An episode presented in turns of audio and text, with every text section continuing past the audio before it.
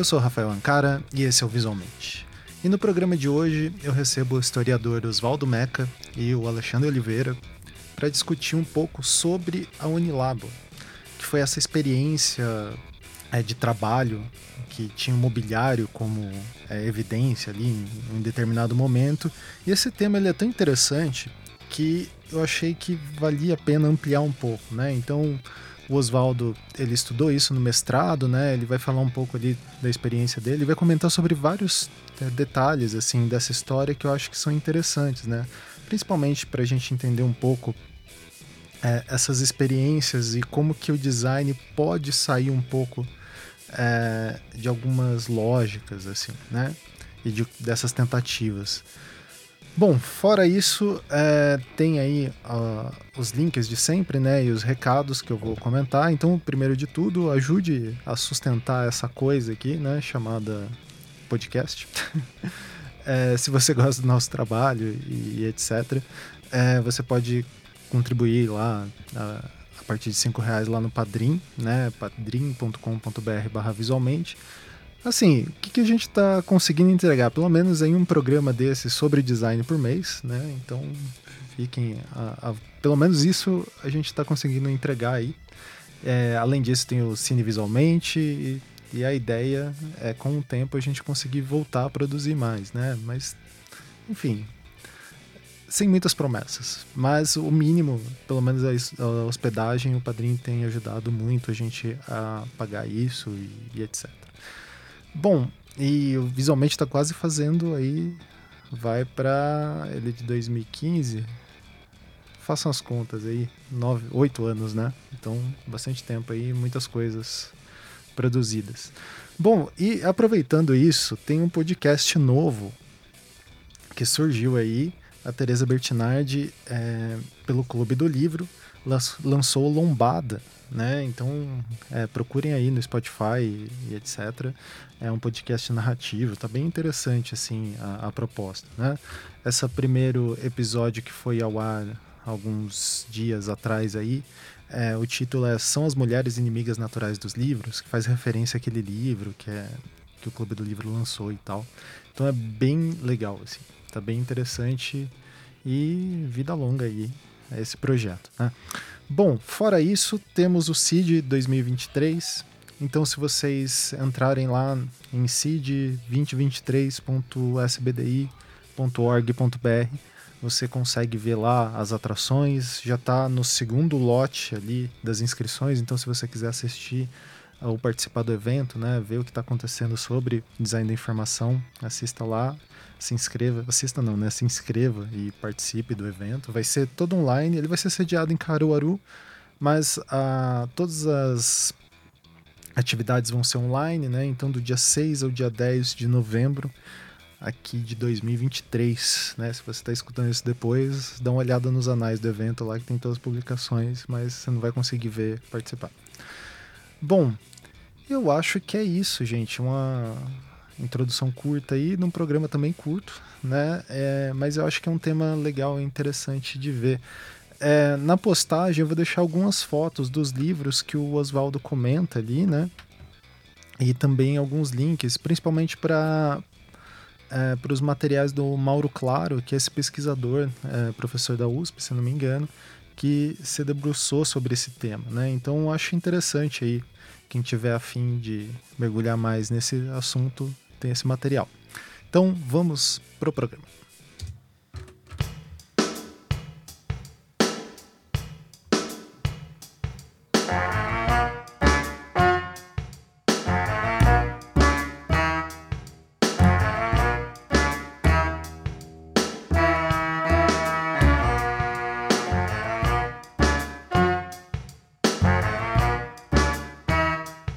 Esse é mais um visualmente inovando aí. É, na outra vez a gente fez uma ao vivo, agora a gente está dentro de um estúdio. então a gente está gravando aqui dentro da Universidade de Positivo, onde eu sou funcionário aí. E agradecer ao Maurício, que é o técnico que está ajudando a gente ali. E é com quem que eu tô hoje aqui? Eu tô com o professor Alexandre Dá oi aí, Ale. Olá, tudo bem, gente? Tudo bom? Não sei se conhecem o Ale de episódios anteriores aí. E a gente tá com o Oswaldo Meca. Tudo bom, Oswaldo? Tudo bem. O Oswaldo, ele é historiador, formado pela USP e mestre também em história, né, Oswaldo? Pela Unifesp. E a ideia, por que, que tem um historiador dentro de um podcast de design? Primeiro, né? O que, que será que ele fez que deu tão errado que ele foi parar no meio dos designers? Essa talvez pode ser uma, uma, uma pergunta que a gente faz para ele. Mas o que eu acho legal, é, atualmente o Oswaldo é se doutorando aqui no UFPR, né? Também na história. Mas o mestrado, eu conheci o Oswaldo numa, numa disciplina que teve ali no UFPR. E a pesquisa do Oswaldo é sobre uma coisa chamada. Estou chamando de. Mas sobre a Unilabor, né? Que é um, é um tópico assim que surge dentro da história do design brasileiro, assim, principalmente ligado a design de produto. Aqui eu visualmente é, formado mais por três caras que são designers gráficos, né? Mas essa parte da história eu acho ela muito interessante. Então, para colocando os lugares de fala, né? Para falar sobre isso, eu trouxe um historiador e um designer de produto. Então eu vou fazendo perguntas sobre isso. Então, gente, gostaria de começar, Oswaldo, o que, que era o Unilabor, o que, que foi, e daí a gente comentar sobre essas figuras que estão no entorno aí. Maravilha. Olá, Rafael. Olá, Alexandre. Queria cumprimentar quem nos ouve também. Bom, a Unilabor, eu chamo ela de experiência. Uhum. Ela foi uma experiência bastante inovadora, diferente e quase única. Ela não foi única completamente porque eu registrei algumas experiências parecidas, né? Mas, enfim, falando já direto ao ponto, o que, que foi a Unilabor, ela foi a união de talvez pontos improváveis na história, né? Uhum. Um frade dominicano, né? Um artista plástico e alguns operários né, que tinham ali sua experiência com ferramentas, com serralheria, poucos com marcenaria, mas que tinham alguma experiência ali de oficina.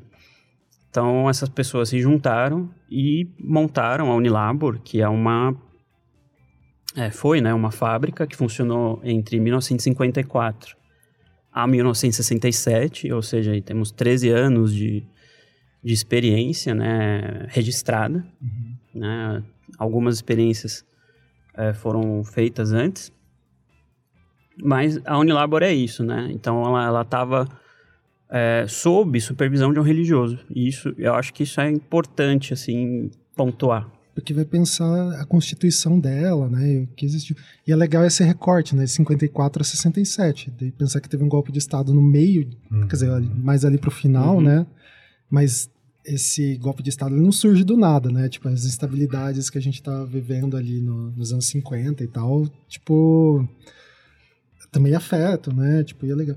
Você falou desses três personagens ali que pode dar um mote parecendo uma piada, né? Tipo, um artista plástico, um, um frei. e um, entram num bar. um operário entram num bar. Entrando no avião. Quem eram essas pessoas? Assim, o, os operários é claro que é difícil da gente nomear, hum. porque eram é, várias pessoas, mas eu acho que o Frei e o, o, artista plástico é legal a gente nomear, que são. Vai ter uma coisa bem interessante ali do, das pessoas. Bacana. É, Frei é o Frei João Batista, né? Eu tô chamando ele de Frei aqui, mas ele tem um nome, Frei João Batista Pereira dos Santos. Ele era um dominicano, eu não sei como se é, se é, necessário contextualizar o que, que é uma ordem religiosa, o que, que é a ordem religiosa ver, dominicana. Se, Quem está né? ouvindo isso é porque tá, já está afim. Já tá afim. É, bom, falando bastante resumidamente, né, a partir do século V, a igreja ela começou a se, se expandir, né, e a ter, enfim, diversas pessoas, diversos adeptos, e assim surgiram ali o que se chama de carismas, né? Então, modos diferentes de viver a igreja, mas que pertenciam à igreja, né? Tinham toda esse, esse respeito, é, esse, essa adesão à hierarquia, à cultura eclesiológica, né? Então, faziam parte. E ali, por exemplo, que surge nesse, nesse contexto, né? Século V, surge a Ordem de São Bento, né? Que são os beneditinos e tudo mais. No decorrer da história, indo para o século XIII, ali 1208, se eu não me engano, surge na Europa, né, um, um jovem chamado Domingos que ele funda essa ordem dos pregadores que chama, que por ele se chamar Domingos, é, ficou conhecida também como dominicanos. Uhum. Então é uma ordem medieval que tem aí mais de 800 anos e que esse personagem, né, um desses personagens, o Frei João Batista, pertencia. O Frei João Batista ele nasceu no interior de São Paulo e ele eu já, já vou adiantar uma, uma parte bem essencial da história aqui, que ele, enfim, entrou para o seminário, na, naquele contexto, lá na década de 30, era muito comum jovens entrarem muito cedo né, para a vida religiosa. E aí ele começou a saber de notícias de um outro frei, ele ainda não era frei, mas ele começou a ter notícias de um frei na França chamado Lebré. É, muita gente conhece por, por Padre Lebré. É, e o Lebré, ele fundou um movimento na França, no pós-guerra, é, chamado Economia e Humanismo. E esse movimento é, um, é chave para entender a Unilabor, porque, porque o, o Economia e Humanismo, fundado por esse frade Lebré, que tinha uma, uma leitura bem interessante né, sobre a própria religião, sobre a partir de, um, de uma leitura tomista, né? É, mas também uma leitura social, é, era leitor de Marx, enfim, de, um, de um, uma grande carga sociológica aí. Ele funda esse movimento para pensar uma economia humana, né? pensando num contexto de pós-guerra, de reconstrução e outros, outros componentes ali da sociedade, como o trabalho, a empresa e tudo mais. Então, Frei João Batista, né, nesse movimento de se formar, é, padre, né, Frei, e em contato com o Lebré, ele vai para a Europa, estuda um tempo, volta para o Brasil, já padre, uhum. e ele vai morar no Rio de Janeiro, no Leme. Não sei se já foram no Leme, que é uhum. bem pertinho ali da praia, Sim. é lindo. Só que tem alguns registros em alguns livros que ele odeia essa experiência de viver na praia, porque ele acha muito burguês, porque ele queria, ah. a partir dessa experiência que ele viveu na Europa, ele queria fundar algo que é, tivesse uma essência da economia humana, uhum. né, segundo registros dele. Então ele vai de novo para a Europa, tem uma experiência mais profunda ainda. E lá ele, é, ele vive como se foi chamado por um, por um tempo na igreja de padre operário.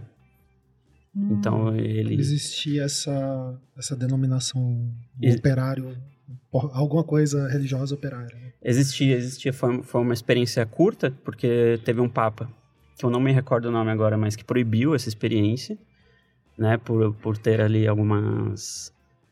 Um, se parecer um pouco com o socialismo, né? Uhum. Uhum. É, se... isso é uma, uma, coisa importante, né? Pensar uhum. que naquela época qualquer naquela época, né? Mas naquele período ali, qualquer experiência mais comunitária tendia, né, a puxar algum desses tópicos, né? Sim, era bem incompreendida. Uhum. Coisa que aconteceu com a própria Unilabor. E aí, a partir dessa experiência, ele volta mais uma vez para o Brasil e ele fala, não, agora eu vou fundar uma comunidade de trabalho.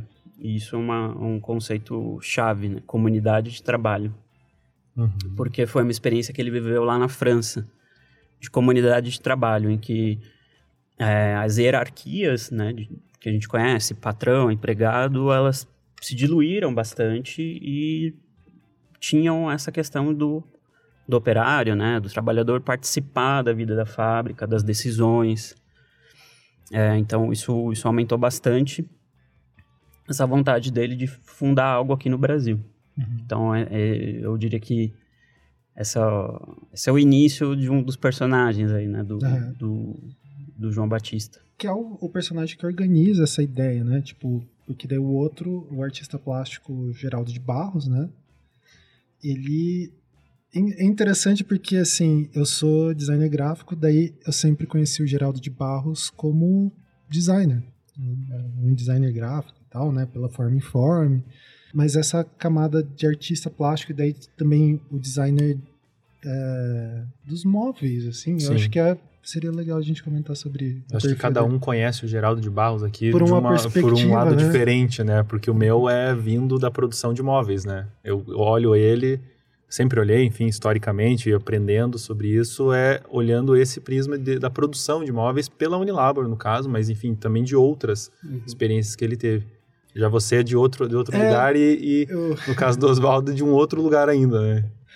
Isso é interessante pensar também. É, como, como, reduz, né? Como o nosso viés reduz também. Exato, né? né? E como que essas dessas... pessoas, né? Tipo, elas são... Elas vão produzir efeito. É, eu acho que é um pouco isso que o Alexandre notou, né? Se tivesse um fotógrafo aqui, seria o Geraldo de Barros fotógrafo. Exato. Geraldo de Barros pintor, pintor concreto. Né? Sim.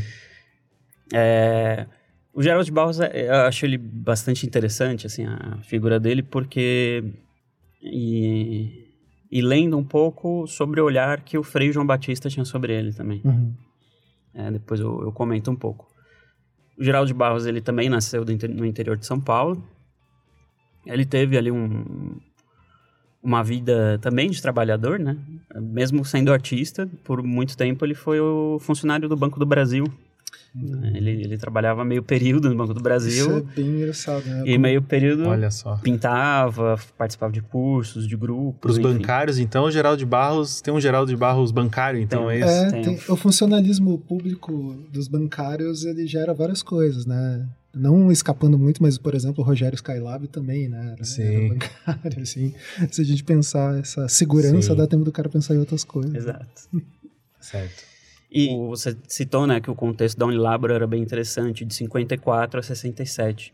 E na década de 50, né, início da década de 50 e o próprio ano de 54, em São Paulo, era um contexto de muita efervescência artística, né?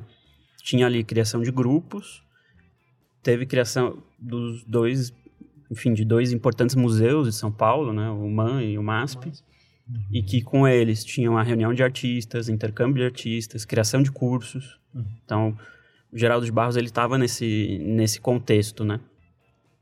E ele conhece o, o, o Frei bem antes da Unilabor, né?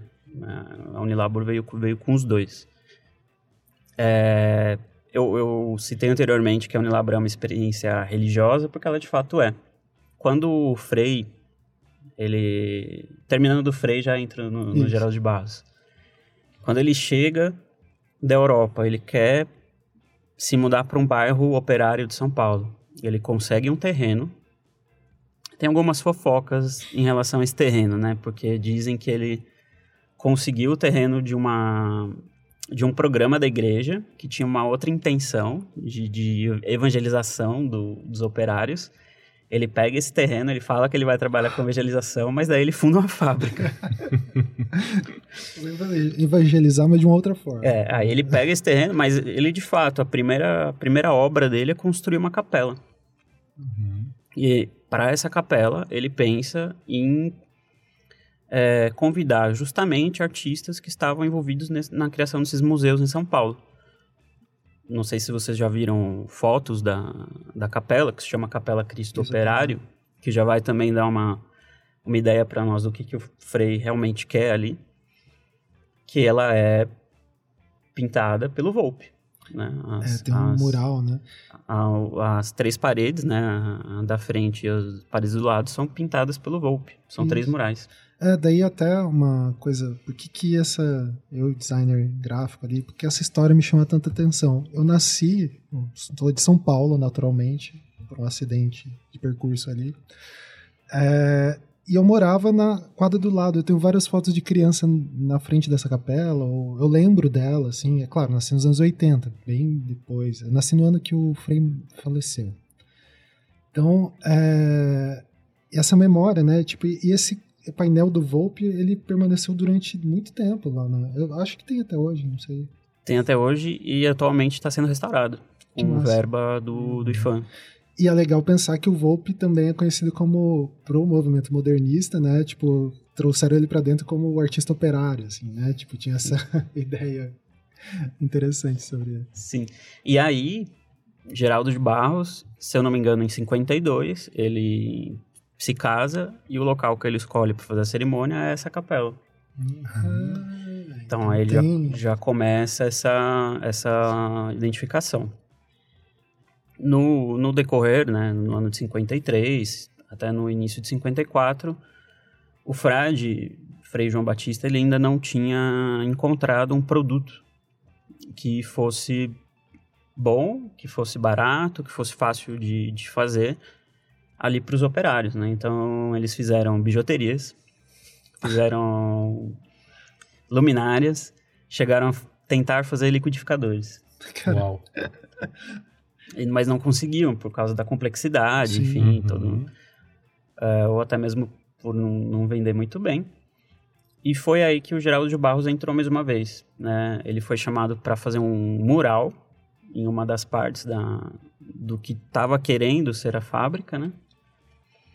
É, e aí eles começaram a conversar e o Geraldo de Barros falou, olha, eu tenho alguns projetos de mobiliário. Porque ele tinha feito o mobiliário da casa dele. Uhum. E, e, isso tem até numa... Se eu não me engano, eu coloquei nesse artigo. Tem até numa revista que aquele mobiliário foi feito por, por ele mesmo. O desenho e, o, e a marcenaria e tudo mais. É, e aí, bom, vamos experimentar isso. E é aí que surge a Unilabor.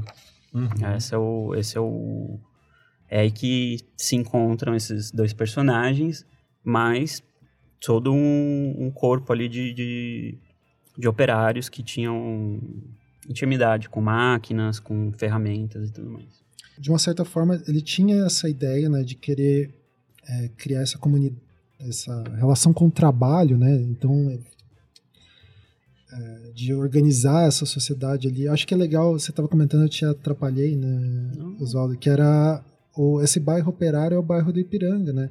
E na verdade é uma parte do Ipiranga, que é o Alto do Ipiranga, que ele é ele é mais ele era mais operário ainda, né? Tipo, era um bairro meio pobre assim na época, acho que permaneceu, né?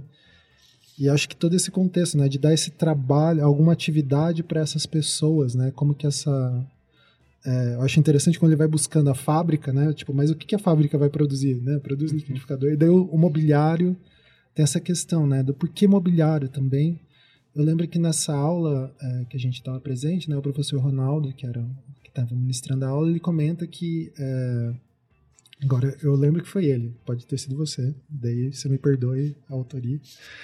E que a marcenaria também é escolhida pela abundância, né, do material, da matéria-prima, e a marcenaria brasileira é uma coisa comum, né? A gente tem muito o pior marceneiro uh, de esquina, assim, brasileiro, ele ia ser, tipo, tem umas técnicas muito mais elevadas do que, sei lá, um marceneiro bom europeu, uhum. supondo. Uhum. Jogando num, numa analogia totalmente bizarra, me perdoem.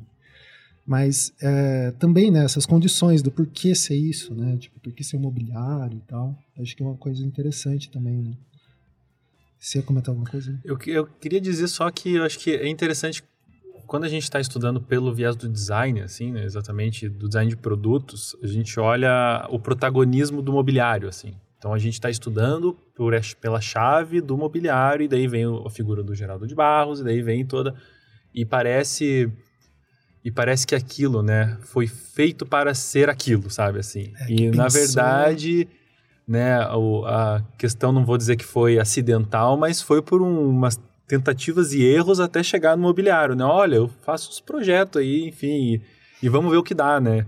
É, já fiz litificador, já vi, então, tipo, na história do design de produto, tem muito essa relação de quando é um objeto como dentro da Unilabor, que já se coloca assim dentro de um de uma de um simbolismo ali todo, de uma produção que a gente chama de objeto de design muitas vezes, né?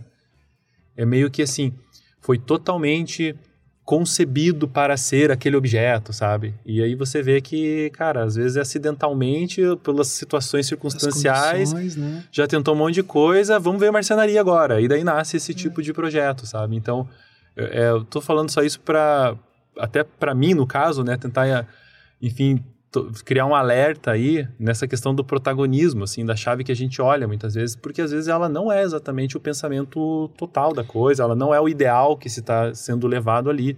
Isso. Né? Isso que o Ale está colocando, eu acho que é uma coisa legal de pensar. E é uma coisa que eu tenho achado muito interessante na história, e até vou pedir para o Oswaldo daqui a pouco comentar muito como que ele foi vendo, pesquisando a história da Unilabor, né?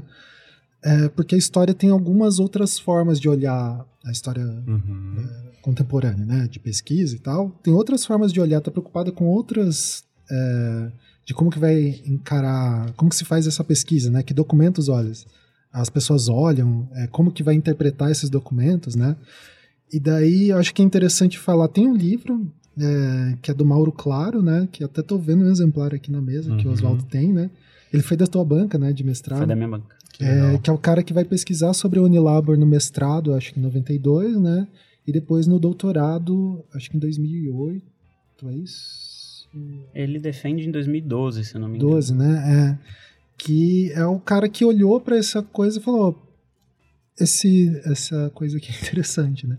E daí a falta de, a, de documentos, eu acho que dessa história escrita, igual o Ale estava falando na historiografia do design, né? Tipo, a gente Uhum. pega lá Bauhaus, tem série sobre a Bauhaus, tem documento. Mas, tipo, quais perspectivas que a gente olha desses fenômenos? Exato. É, tem um determinismo muito forte ali, É, né? Porque Tipo, a gente. A gente olha o produto, no caso do design de produto. É. Daí, assim, a gente acha que aquilo, o produto, ele, ele foi totalmente determinado, entende? Isso. E daí a gente conta uma história muito certinha, né? Tipo, Exato. uma narrativa, né? Muito linear. Então, Geraldo de Barros foi lá e desenhou os móveis. Não, tipo, ele casou na, na coisa e conheceu o Frey por causa de uma coisa. Não, e, e assim, E e se tivesse conversa, dado, né? e se tivesse dado certo as luminárias? É, os Ou liquidificadores. os liquidificadores. Estaríamos tomando milkshake. no- O, o, o Unilabor, né, enfim, né, no seu na- no seu reconhecimento que tem de móveis, né, no meu caso, enfim, já não, não existiria, entende? Então, essas Pois é. circunstâncias que eu acho que é legal pensar, né, dentro da É, e daí, acho que se a gente entrar fazendo exercício aqui de entrar dentro da marcenaria lá da, da Unilabor, dentro da fábrica, né?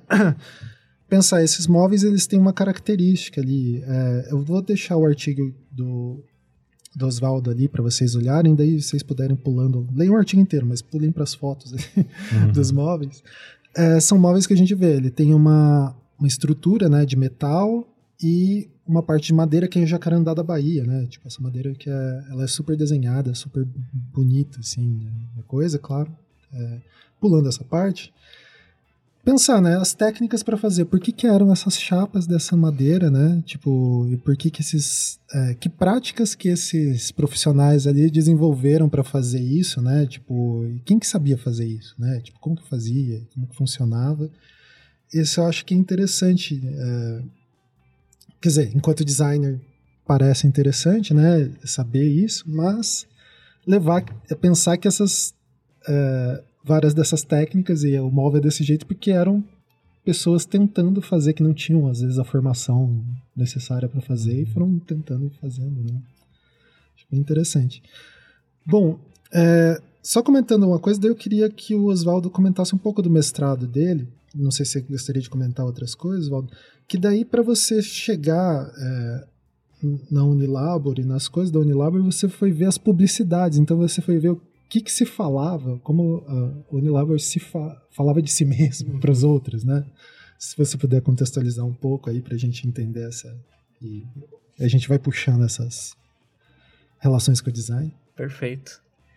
É, justamente, no. o- Começando do começo. eu. Durante minha graduação, eu fui bolsista e estagiário do Museu Paulista da USP, que hoje é conhecido pelo Museu do Piranga. E lá eu cheguei para trabalhar com uma documentação de aproximadamente 90 mil anúncios de uma loja de departamentos chamada Mapping Stores. Você deve ter conhecido. Alexandre, eu não sei. Porque... Eu não, não. Não, não chegou Eu a. sou daqui, então É, muitas bicicletas. Quer dizer, muitas. A única bicicleta que eu tive em São Paulo foi comprar no mapa.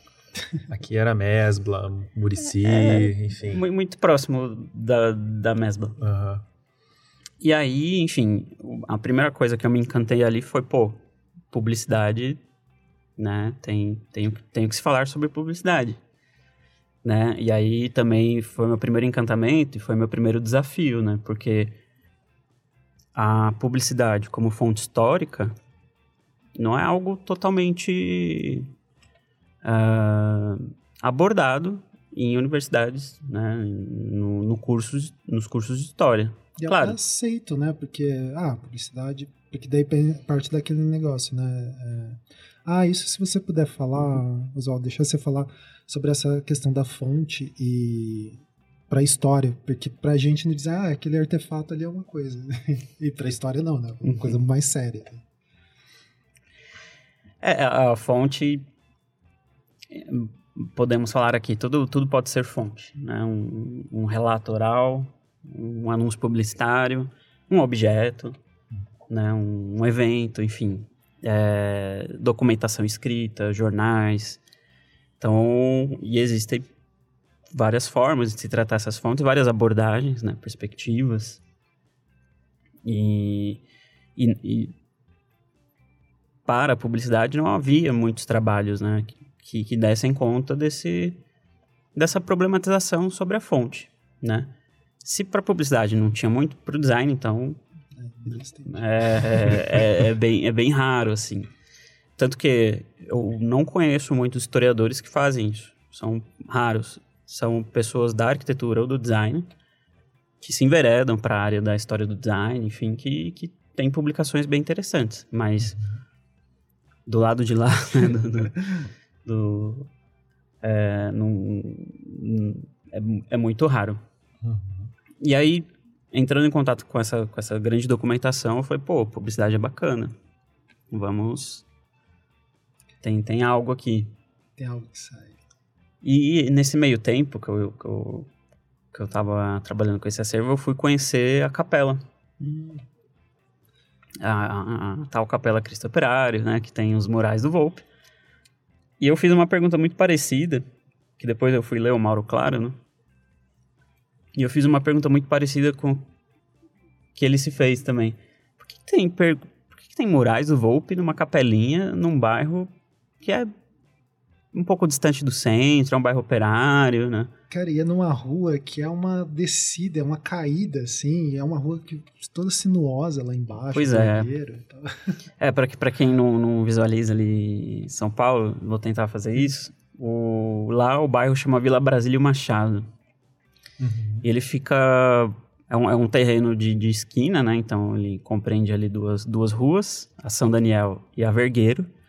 E a Vergueiro é uma rua bem conhecida, porque ela faz a ligação com o centro de São Paulo até o ABC Paulista. É uma das ruas mais extensas, né? Ela vai até o número 11 mil e pouco. assim. Exato. E o ABC Paulista, né, foi né, durante as décadas de 50, 60 e 70 o reduto ali do, é, dos profissionais da metalurgia, Uhum. enfim, das grandes indústrias e tudo mais. Então era um bairro dormitório para parte das, dessas pessoas que iam para o ABC Paulista.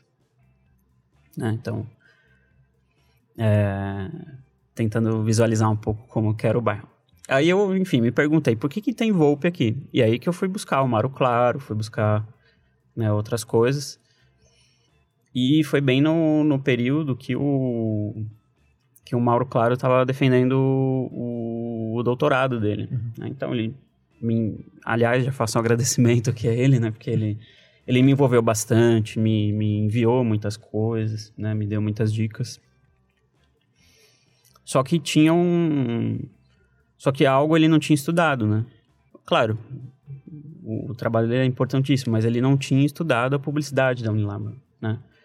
E eu comecei a me interessar pela publicidade porque eu já estava vendo esse, esse tipo de fonte lá no Museu Paulista, uma- é, só que era, pô, mais, mais de mil anúncios, né? Eu tinha visto ali. É, pensei, pô, por que não estudar a publicidade da Unilabor? Né? E foi aí que eu me enveredei e foi um grande desafio. Mas também fiz descobertas bem interessantes. A primeira é que. Não sei se eu tô adiantando aqui já Não. alguma coisa. Fique O tranquilo. ritmo é teu. Ritmo é teu. A primeira é. Que é. é a, a questão do, da base da Unilabor, né? Lembram que eu falei que a base foi o movimento Economia e Humanismo Uhum. europeu do Padre Lebré. E o Padre Lebré, enfim, ficou conhecido ali em São Paulo por ele ter feito questões de projetos urbanos também em, em várias capitais aqui do Brasil. E esse movimento, ele tinha uma, um, uma reflexão bastante interessante sobre o que é publicidade. Hum. Porque para esse movimento, a publicidade é algo que deve ser olhado com muita cautela. Uhum. Porque é algo que, enfim, né, falando bem é, de um jeito simplório, mas que tem ali sua, sua razão, publicidade é algo que cria necessidades que às vezes não são necessárias. Uhum. Né? Cria desejos. Cria desejos, enfim. E isso era criticado por esse movimento, porque ia contra uma economia humana, uma economia de, de necessidades, uma economia, enfim, que, que você via a pessoa de um modo integral. Então existia essa, essa crítica ao capitalismo, né? Uhum. A, a um, essa parte do capitalismo né? de, de divulgação e tudo mais.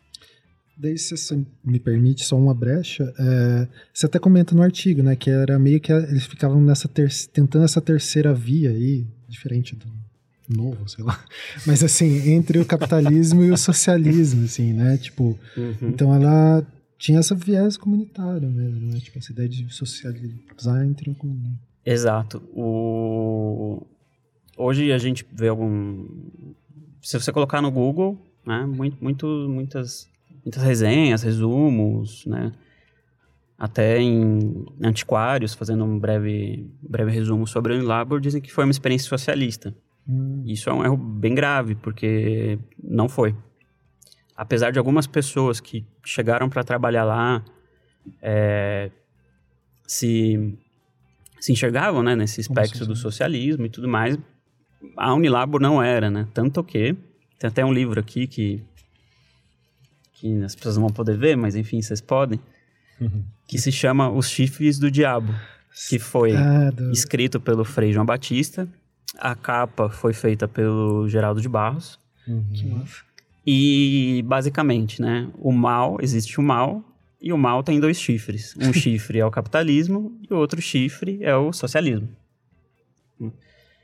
É, reforçando essa questão, que realmente é uma terceira via, né, e essa terceira via, ela se dá pela economia humana, inspirada nesse movimento economia-humanismo, né, em que é, não se tinha no horizonte essa questão do as questões básicas né? Do, do comunismo mas também se, recha- se rechaçava questões próprias do capitalismo né? Tipo a relação com a publicidade, né? relação com publicidade relação com trabalho E daí, como que essa.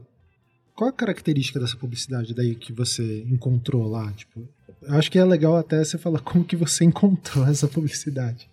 Que essa é, daí é o, o lance massa da pesquisa em história, que eu acho bem interessante. Se você puder contar essa parte.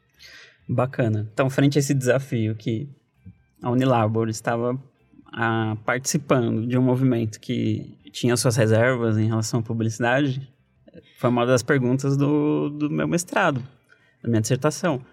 Pô, então como que vendia, né? Porque produzia móveis, né? Fundou lojas. Começou a fazer parte de um circuito de móveis modernos. E por que... e por quais caminhos eu vendia, né?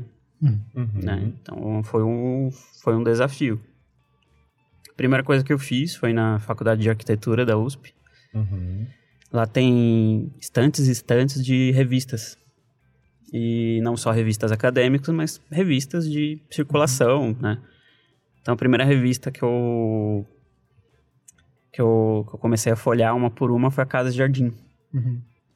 que, se não me engano, acho que desde a década de, do início da década de 50 começou a ser editada e comecei, bom, deve ter alguma coisa.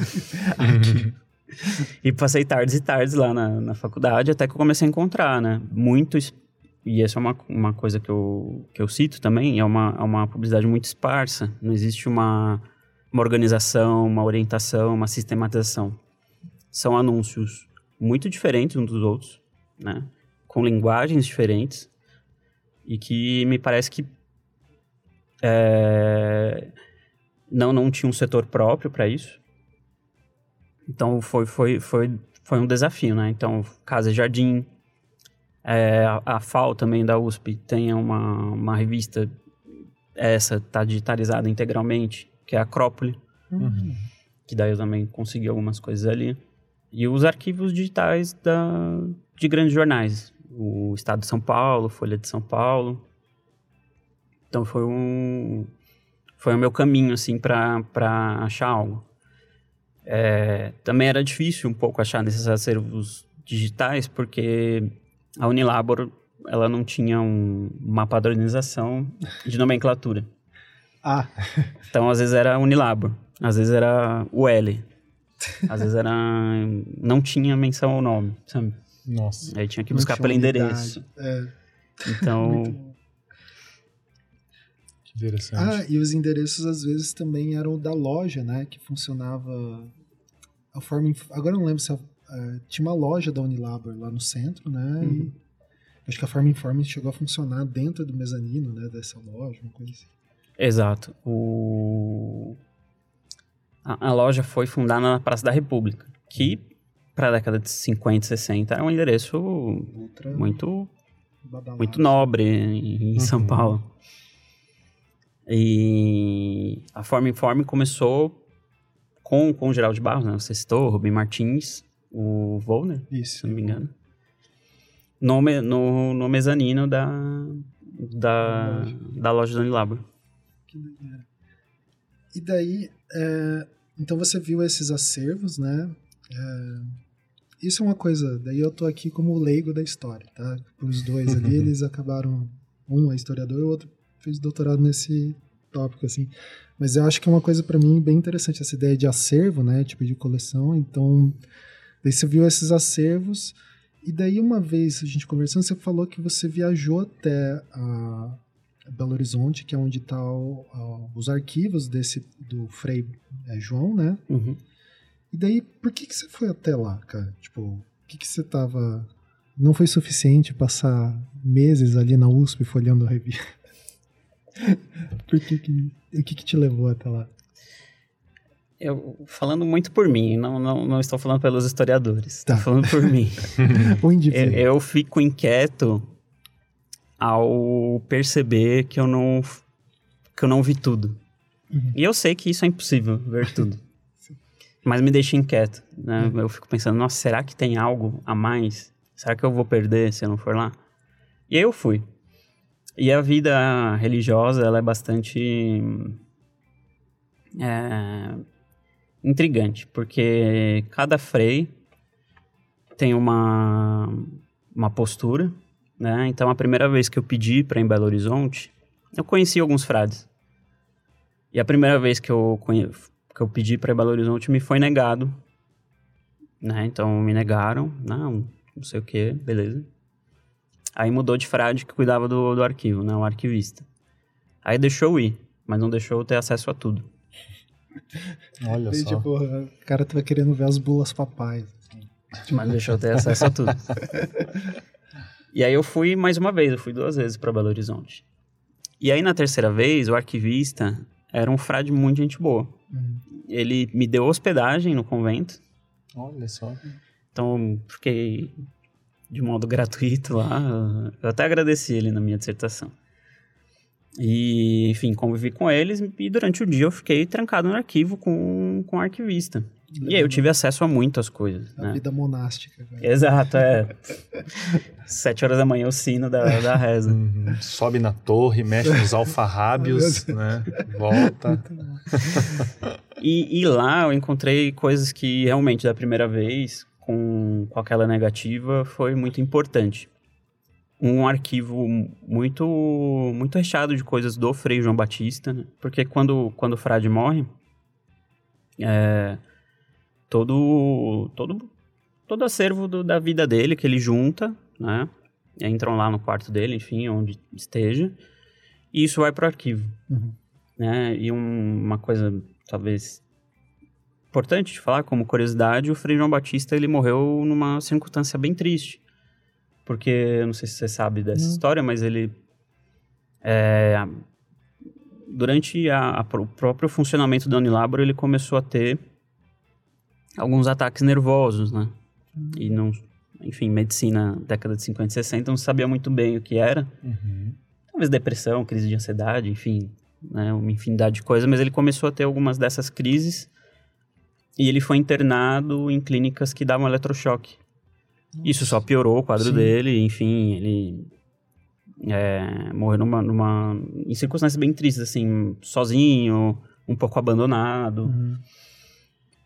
Tanto que ele escreveu um outro livro que está aqui, que se chama Recordação da, da Casa dos Loucos, é, que ele fala um pouco sobre essa, essa, essa questão, enfim. E também o quanto uma experiência como a Unilabor, né, querendo ou não, colaborou para esse, é, para esse esgotamento mental, emocional, Uhum. enfim.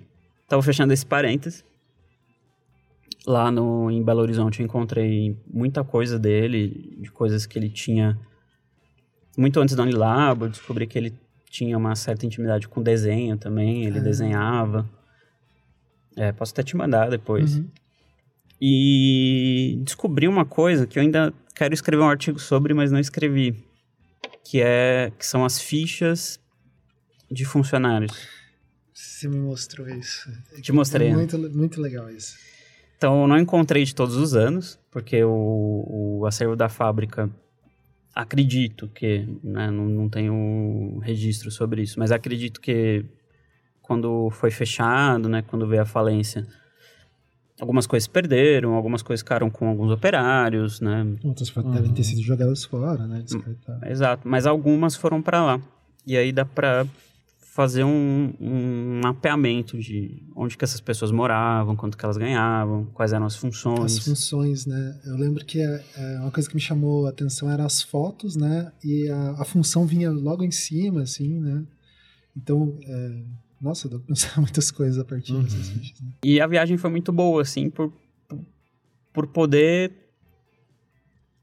conhecer um pouco melhor o Frei João Batista, assim, porque eu, porque eu, eu, eu acho que é uma outra crítica que eu faço aí a um, a um, a um- uma certa historiografia que olha para Unilabor que vê Unilabor igual Geraldo de Barros. Porque é igual ele falou, né? Tipo, pra mim chega como esse artista ali, o designer e tal, né? Mas pra Não. a gente vê como o cara que fez o móvel. A Não, gente pra enxerga o móvel. Eu nem pra- lembro da foto, eu lembro do móvel da História de design, historiador não, mas para a história do design de produtos como, né, Uhum. não sei ideias outras, enfim, até você ver tipo, sei lá, o Chico Homem de Homem de Melo. Escrevendo sobre a Unilabor, né? Você vê algumas relações ali, mas muito ainda voltado para um lado ali que, né, Isso. e é é a historiografia de- do design, de fato, né? E e ele se posiciona o Geraldo de Barros como se fosse né, uma figura E, e é Enfim. uma coisa ingrata que, assim, é interessante, por exemplo, a crítica. É, tem um artigo muito bom do Museu dos An- Anais do Museu Paulista, depois eu vou colocar o link ali, que é falando sobre como a crítica construiu a ideia do Volpe, né? Tipo, de Uhum. um, um artista moderno e tal. Sendo que o Volpe não tava nessa pia, ele tava em outra. Tava querendo pintar as coisas dele lá, Uhum. né? E, e eu acho que, assim, no design a gente acabou. é, acabaram fazendo, né? Colocando também o Geraldo de Barros nesse lugar. Também não sei se era. Foi o jeito que foi se adensando, né? Sendo que na Unilabora, a, a ideia da Unilabora é o. é entender como que o Frei e as, e as experiências que o Frei viveu dispararam, né? uhum, Coisas para que se criasse um espaço onde fosse possível uhum. um determinado tipo de design ali surgir. E daí eu acho interessante como que isso me parece que ao mesmo tempo é incômodo para pensar, por exemplo, para a história do mobiliário e tal, né? Tipo que não houve uma não tem uma ideia de um estilo a priori, não tem uma ideia de um grande designer. Claro que tem, né? Mas o, o designer ali, mas é uma coisa é, daquilo que o Oswaldo falou, né? Tipo, é uma experiência é, comunitária, assim, né? E como que você dá conta? Cadê o herói disso para Uhum. contar a história, né? Então não tem. e aí é, ma- é muito mais. Só que esse não tem abre umas possibilidades da gente pensar, cara, o que, que aconteceu nesse país para permitir esse. Não permitir, mas possibilitar que essa coisa acontecesse, né? O que estava acontecendo em São Paulo? O que, Eu que acho era que- aquele bar? Tem uma coisa, Rafa, que é interessante pensar é o, o design, porque a gente tem visto, né? Enfim, a gente que é o momento crítica à historiografia do design Ah, agora, sim. né? Mas a gente tem visto na historiografia do design por muito tempo, ou a mais canônica que se é muito voltada às produções, né? Isso. né? E, e pouco às práticas, né? Sim. Ou às sociabilidades, ou às práticas sociais, enfim, né? essas questões. E a gente vê cada vez mais, né? Enfim, o Oswaldo está aqui para tá contando essa história de uma relação social que existiu e que culmina, de certa forma, em objetos, né? E que lá no fim, ou culmina não porque a gente não está pensando no, É, no, no fim, né? Não, Mas- não existe esse fim exatamente, né? Mas é, são relações sociais que são ali tidas e que aquilo, de fato, também é o design, entende? E não é exatamente o móvel que saiu da Unilabro, o Geraldo de Barros, que desenhou e tudo mais, certo? É, o Frey, ele tava, quando ele organizou, ele- eles organizam talvez a fábrica, a produção, ou pensa, essas pessoas precisam se reunir para produzir liquidificador, sei lá. Isso é design, Prática talvez, de né? design, É uma né? prática de design, né? Então, acho que é legal como que essa esse tipo de pesquisa, esse tipo de olhar abre essa essa visão, né, da gente pensar. E esse, esse pensamento é do o professor aí que a gente tá citando sempre, o Ronaldo, que é foi orientador do é do, do Alê, né? Tipo, ele, ele fala muito disso, né? Tipo, ah, será que isso é design? Ele sempre fica fazendo essa provocação aí, né? Isso, é, e tem uma coisa assim, né? A gente, por muito tempo, enfim, olhou o móvel produzido e, e tentou entender esse móvel produzido né, como esse fim, como a gente diz, né? E isso aqui é o que é o objeto de design e a partir dele a gente começa a ver as práticas, a produção, é de jacarandá, é, não é, enfim. Isso. Isso, jacarandá porque tem mais valor. É, Às vezes, né? Essas Às são vezes essas definições, né? prancha, né? Mas a gente se contenta, né?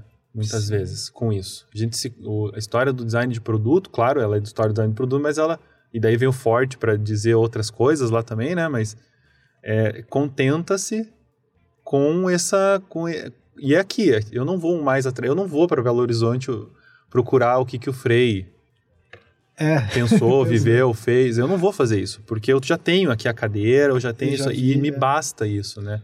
E você vê que, cara, se você não querendo dar conta de tudo como o. Oswaldo, né? Mas assim, você vê que muita coisa é, é- não é determinado Só por isso, né? isso. Pelo, pelo objeto.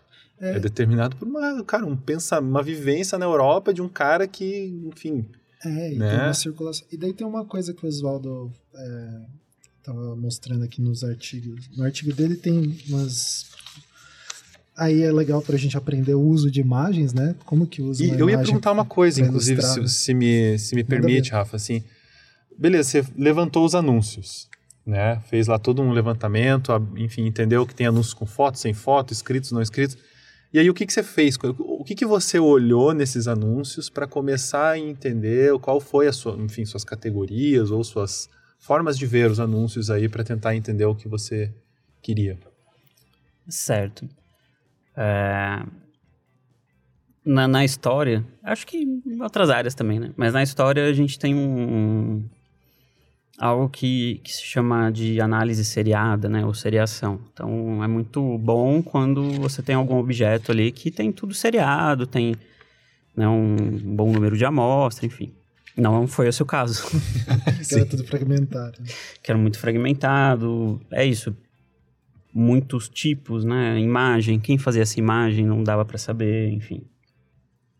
E aí, primeiro, acho que uma, uma primeira questão ali que eu levantei foi, bom, onde que, em qual tipo de, de publicação isso aqui esteve, né? Foi numa revista?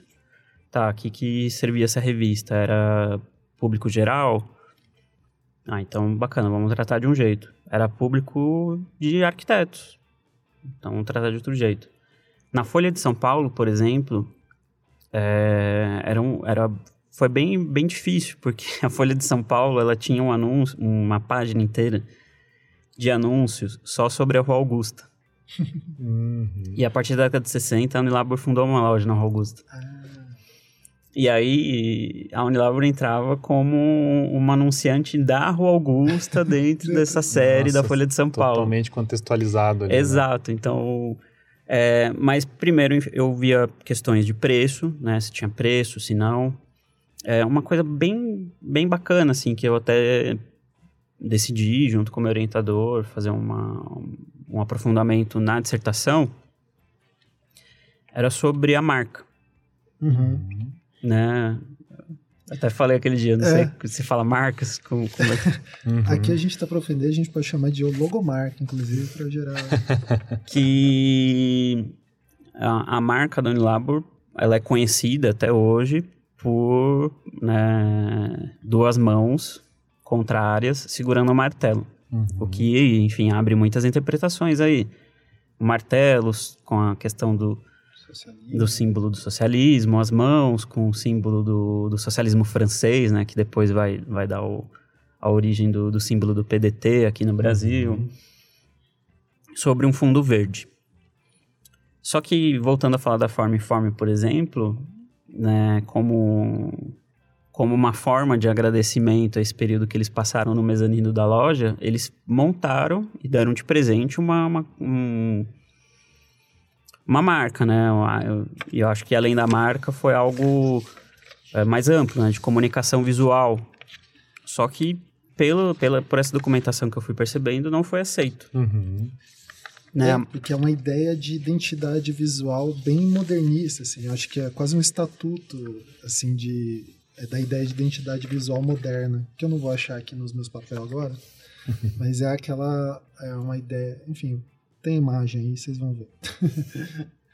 E, e, e eu falei, poxa, então a partir dessa, dessa, dessa publicidade, né, dessa série que eu bastante fragmentada, mas que eu consegui formar, como, como se expunha a marca, né? Como que, como que a própria Unilabor se expunha, né? A partir do seu nome, a partir do seu apelido, né? Que era abreviação, enfim. Então, é, também queria perceber, é, acho que você citou um pouco, né? Como, como que esses anúncios eram montados? Tinha, eram desenhos, eram imagens, né? Fotografias. É, enfim, um, um pouco de- disso. Uhum. É, que daí, esse é uma coisa legal, né? Que a gente fica pensando, ah, principalmente no design gráfico, né? Tem a, a memória gráfica, que é o lugar que a gente circula por ali, né? Mas eu acho interessante isso, desse diálogo o Oswaldo, é que assim, como que o design consegue contribuir com ele, né? Então, por exemplo, ah, daí a gente pega lá as pesquisas que ah, o grupo da professora Priscila Farias fez lá sobre as gráficas e as tipografias paulistanas naquela época. Daí a gente consegue descobrir, pô, será que usaram a tipografia que tinha em qual gráfica? Daí a gente consegue descobrir onde pode ter sido impresso, né? E daí é o design contribuindo com a história para chegar a um, um tipo de saber, né, de Entendimento maior, né? entendimento, Uhum. né, sobre uma coisa e recon- reconstruir isso, né?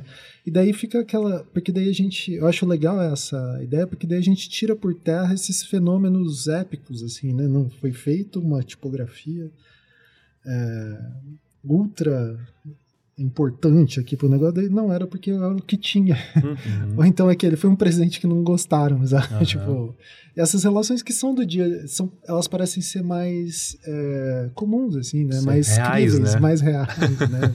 Falando aí dessa ideia filosófica de realidade, mas interessante, muito interessante isso. E você, na sua série, se encontrou quantos anúncios? Assim, um- não sei se tem exatamente, mas um número aproximado aí de quantos anúncios você trabalhou. Foram 71, 72 anúncios. Uhum. Já é uma série boa já para trabalhar.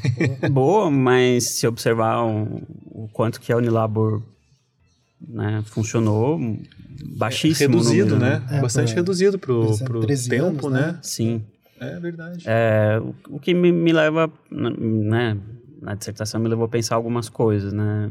Primeiro que de- se dependia muito de parceiros, né? Uhum. Então, esse circuito de artistas, enfim, de acadêmicos, de intelectuais que participavam, às vezes, da, da vida ali da Unilabor, né? Então, tinham... faziam um pouco esse papel, né? De, de, de expandir, né? Comercialmente a empresa. Então, teve muita gente hum, boa que fez parte ali, ainda que por pouco tempo, né? Uhum.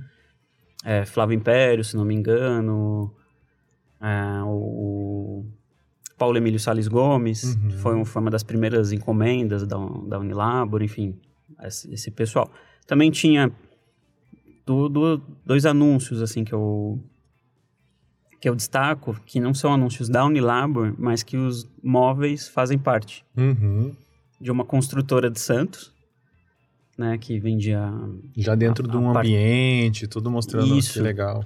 e tava ali, móveis UL. Uhum. E, e um outro anúncio da Fórmica, né, que é o, Uhum. são, enfim, são as chapas de, de revestimento que a Unilabor usava, né, para fazer o, o, o fundo branco ali. E que também tinha os móveis ali, então também né, não consegui contato com a Fórmica, Uhum. é uma, uma fábrica que ainda existe, mas não, não me responderam.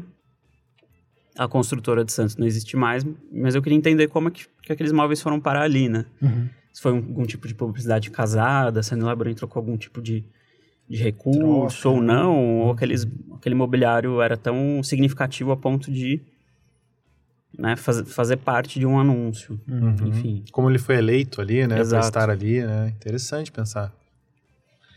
É muito bom. E uma, uma outra coisa, daí acho que a, daí a tese do Mauro Claro é sobre o fim da Unilabor, né? Porque ela, ela meio se dissolve, né? Ela não, ela não tem um ponto final, assim, tipo, falar, "Ó, hoje é o último dia, acabou, né? Ela foi se dissolvendo, assim, porque é é uma experiência. E daí a gente pensar, né, nesse contexto, o golpe acontece em 64, o Unilabor termina em 67, né? Então imaginar, tipo, Ipiranga já é um bairro é, operário, né? Então vai surgir, tem uma comunidade lá que os caras estão produzindo uns móveis. Que todo, ah, acho que talvez é legal de falar que está escrito no, no artigo né, do morar adequado, acho que é o nome, como que é? Morar anunciado, né? Anunciado. Morar anunciado, que é- essa experiência, ela é como se fosse, né, os, os funcionários, digamos assim, eram associados, né? Tinha toda uma relação comunitária É, isso, ali, né? ah, Enfim, mais horizontal. diferente das outras relações que se tinham, provavelmente, no bairro, né? Enfim, É. devia ter um, um burburinho ali daquele lugar, né? Falando, Uhum. enfim. Isso é interessante pensar também, né? dessa é de como que aquele essa coisa incômoda ali, né? E daí é tem isso da tese do Claro e, e daí eu queria saber um, um pouco mais aí, é, Oswaldo, o que que você você comentou um pouco da reflexão daí da tua tese, mas daí da tua percepção sobre essa experiência da Unilabor, assim, tipo, você te parece que tem mais coisas ali de para investigar e, e etc. É, que você olhou dessa perspectiva ali da de como que a publicidade é, dispara nessas outras coisas, dessas relações e tal, e você é, imagina que tem ainda mais coisas para se sobre esse tema aí, esse tópico. Eu acho que tem, mas eu vou ser muito sincero e falar que eu não sei o que é exatamente. Uhum. Foi uma coisa que aconteceu comigo. Eu, por exemplo, não dei continuidade né, a esse tema, a esse objeto no doutorado. Né? Eu pesquiso outra fábrica hoje. Mas eu acho que tem, assim, né? Claro. Eu ia falar claro, o Mauro Claro. Claro, mano. Evidente, o Mauro Claro já, enfim, fez um, um belíssimo trabalho, né? Ele, ele primeiro fez um, um apanhado, né, do que foi a experiência, depois ele focou na questão da, do, do fechamento, né, da dissolução. Eu foquei na- um pouco na questão do, do, do da publicidade. Teria aí, por exemplo, não, não conheço uma pesquisa sobre o uso, né? Como é que foi o Sim. uso? Né? Quem foram as pessoas que compraram, né? Como eram as experiências das, das lojas? né? Então, teve, talvez, né? E o que é bem difícil de rastrear, talvez, mas não impossível, Sim. é algo nesse sentido. É, e outra, uma que você, enquanto você estava falando, eu fiquei pensando a permanência desses móveis. Será que ainda existem alguns desses móveis por aí? Onde eles estão e como que eles estão, né? Então, Uhum. e é interessante, eu acho que daí o Ale pode comentar, né, como professor dessa área de mobiliário, como que pensar, né, cara, às vezes em, é, é estudado, sei lá, cadeira Luiz XV, uhum. sei lá, que foi uhum. feita numa oficina e tal. E como que ela é, como que a história do Donny Lauber poderia estar tá dentro, né, do Total. Da, de uma história de daí a gente pensando na história do design brasileiro, né, tipo uhum. ou uma história do design e, olhar por essas vias, né? Tipo, é dentro da história do, do do design dá para se entrar em diversas chaves aí, né, de repertório formal, por exemplo. Que daí vem por uma outra coisa, vem diversos repertórios, mas acho que dentro da história mesmo, ela é uma, uma forma de contar que nem a gente está falando de práticas mesmo de design, Sim. né? O que que de fato, o que me chama atenção, por exemplo, dentro do, do móvel, né, que que daí eu conhecia como o móvel do Geraldo de Barros, né? Enfim, agora a gente já entende um pouco mais que não, né, que vem de todo um contexto. Mas é o processo produtivo mesmo, né? O processo produtivo dele é simples, se for pensar dentro do, de... E agora fica muito claro o porquê que também, né? Sim. Se tornou, ou é, muito simples, né? Ele já tinha na... na a gente já tinha essa noção de construção que é é, ah, é um móvel mais limpo, é um móvel, né, no caso já de uma vertente mais modernista e tal, mas é, muito parecendo que ah, foi por querer isso, né? Mas às vezes foi circunstâncias da, da própria oficina, que estava preparada por outra coisa e, e, só tinha processos de corte de tal coisa. Isso é um estudo que poderia ser pensado. Não sei se o, o Mauro Claro pôde né, entrar nisso, eu não, não estudei né, de fato esse, esse tema para entender. Mas é uma coisa para pensar dentro das práticas de design, entende? É, e eu acho que é legal a gente até porque tem várias pessoas que ouvem que estão querendo ser pesquisadoras em design e tal. Eu acho que é de entender uh, também onde que a gente pode contribuir, né, uh, desse tipo de relacionar, né, desse tipo de pesquisa. Eu acho que é uh, quando eu conheci o Oswaldo, eu achei bem interessante como que, né, tipo, a gente conseguiria no, no que ele estava vendo, eu falei, putz, tem várias coisas dos anúncios ali, né, a parte de tipografia, o que dava para uhum. cruzar e etc. E, e daí tem uma palavra que você cita, que eu até estava conversando com a Lê no almoço, que é domesticidade, esse termo, né? É, achei. Então, tipo. Cara, isso é muito legal, porque daí coloca, uh, pelo menos no design, a gente para de olhar só o design, tipo, mas ele como parte da vida das pessoas, e dentro daquele ambiente doméstico, ele compõe algumas coisas, né? E daí, tipo, como que a história consegue observar isso já, né? uhum. né? Tipo, e como que a gente também poderia estar tá ali, né, Sim. pensando.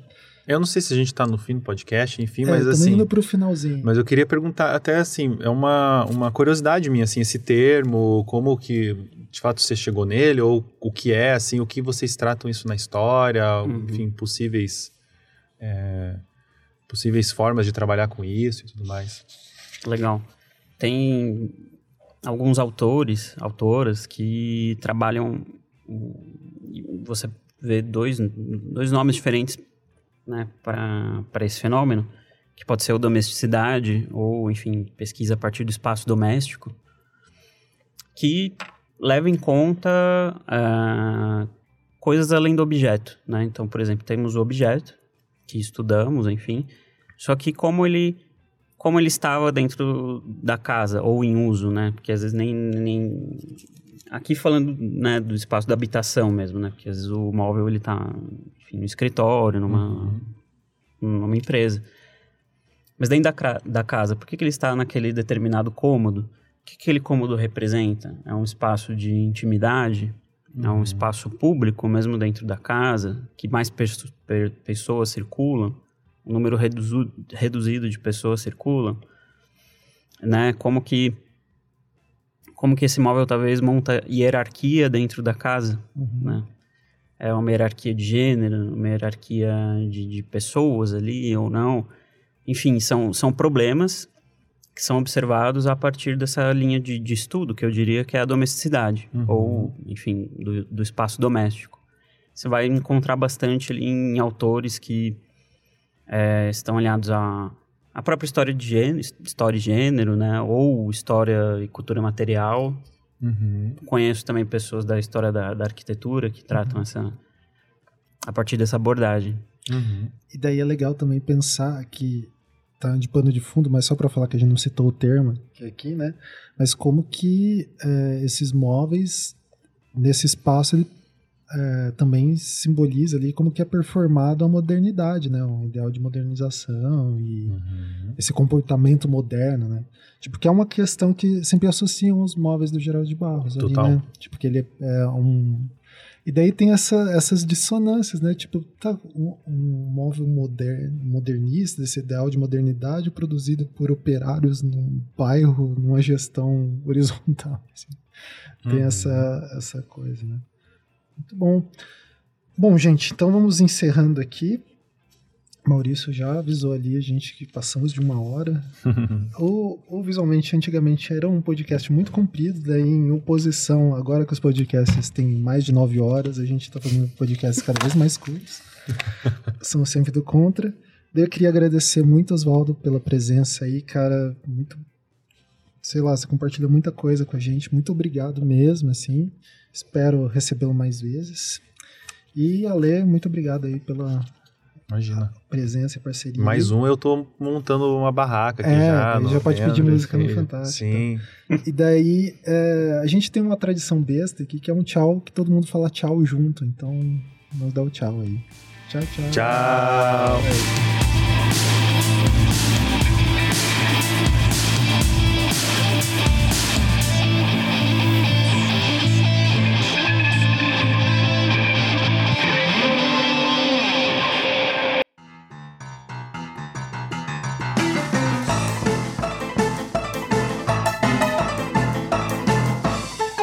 Você acabou de ouvir o Visualmente.